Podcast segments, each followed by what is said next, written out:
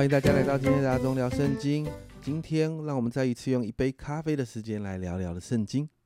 那今天我们的进度在撒母耳记下七到八章，在第七章我们再一次看到大卫讨神喜悦，不仅仅是因为他依靠神，或者是他做了什么事。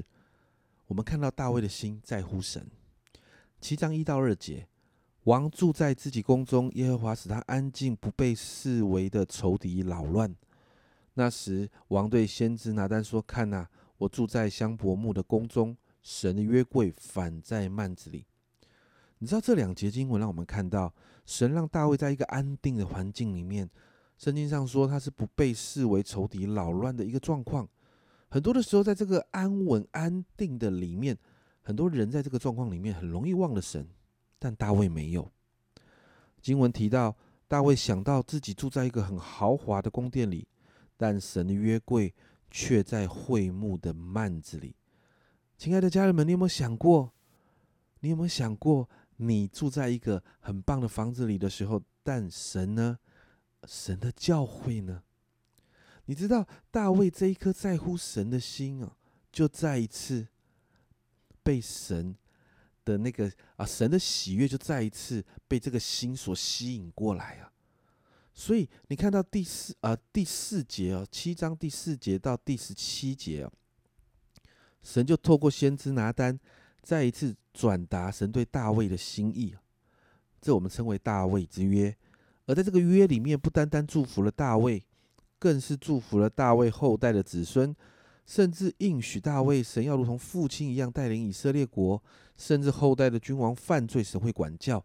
但不再像离弃扫罗一样的离开大卫的子孙，神要坚定大卫的国位直到永远。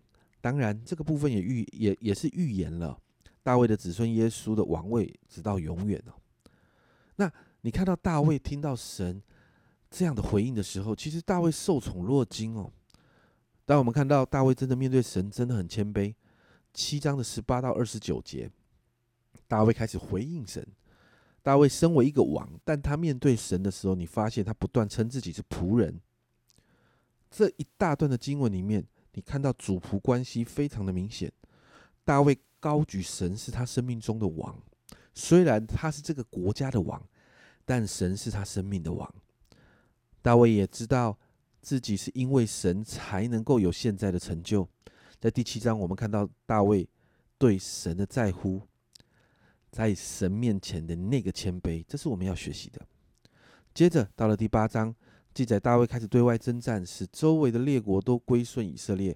我们看到腓利斯人啊、摩押人、索巴王的儿子哈大谢，还有亚兰人、哈马王以东等等这些民族国家都归顺大卫。那在这一章里面，我们看到第六节、第十四节都提到大卫无论往哪里去，耶和华都使他得胜，而大卫也把。征战当中得来的东西都献给神了。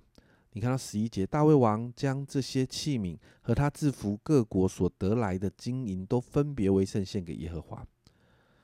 神与大卫同在，帮助大卫建立国家，安定列邦，帮助大卫设立将领。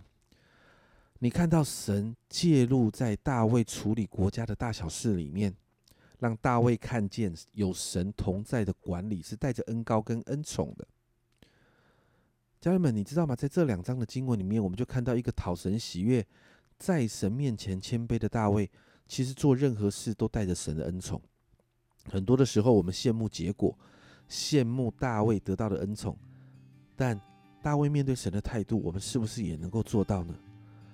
我们做任何事的时候，我们是不是可以体会神的感受？甚至是我们在平静、安稳、富裕、丰盛的状况里面，我们是不是也能想到神？大卫在乎神，神就在乎他。那我要问，你在乎神吗？因此，今天为我们自己来祷告。每天遇到很多的人事物，我们都得做很多的决定。这些决定的里面，我们是不是有把神考量进去？这样的决定是神会做的吗？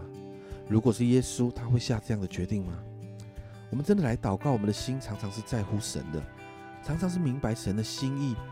也更是愿意为了神来改变我们的决定，因为这是大卫蒙恩宠的法则。我们一起来为自己祷告：主啊，主啊，让我们学习大卫一样，主啊，主啊，帮助我们在乎你，在乎你的想法，在乎神你会怎么想事情，在乎神你会怎么下决定。而主啊，主啊，当我们找到你的法则的时候，主啊，也让我们愿意来改变我们本来的决定，好让我们可以成为一个在乎你的人。谢谢主，主啊，知道真的不容易，但大卫可以。主，我们相信，在你的恩典当中，我们也可以这样的学习。谢谢耶稣，这样祷告，奉耶稣的名，阿门。家人们，你在乎神还是在乎自己呢？这是一个不容易的选择，但这是大卫蒙福的秘诀。让我们一起做出对的选择吧。阿中聊圣经，我们明天见。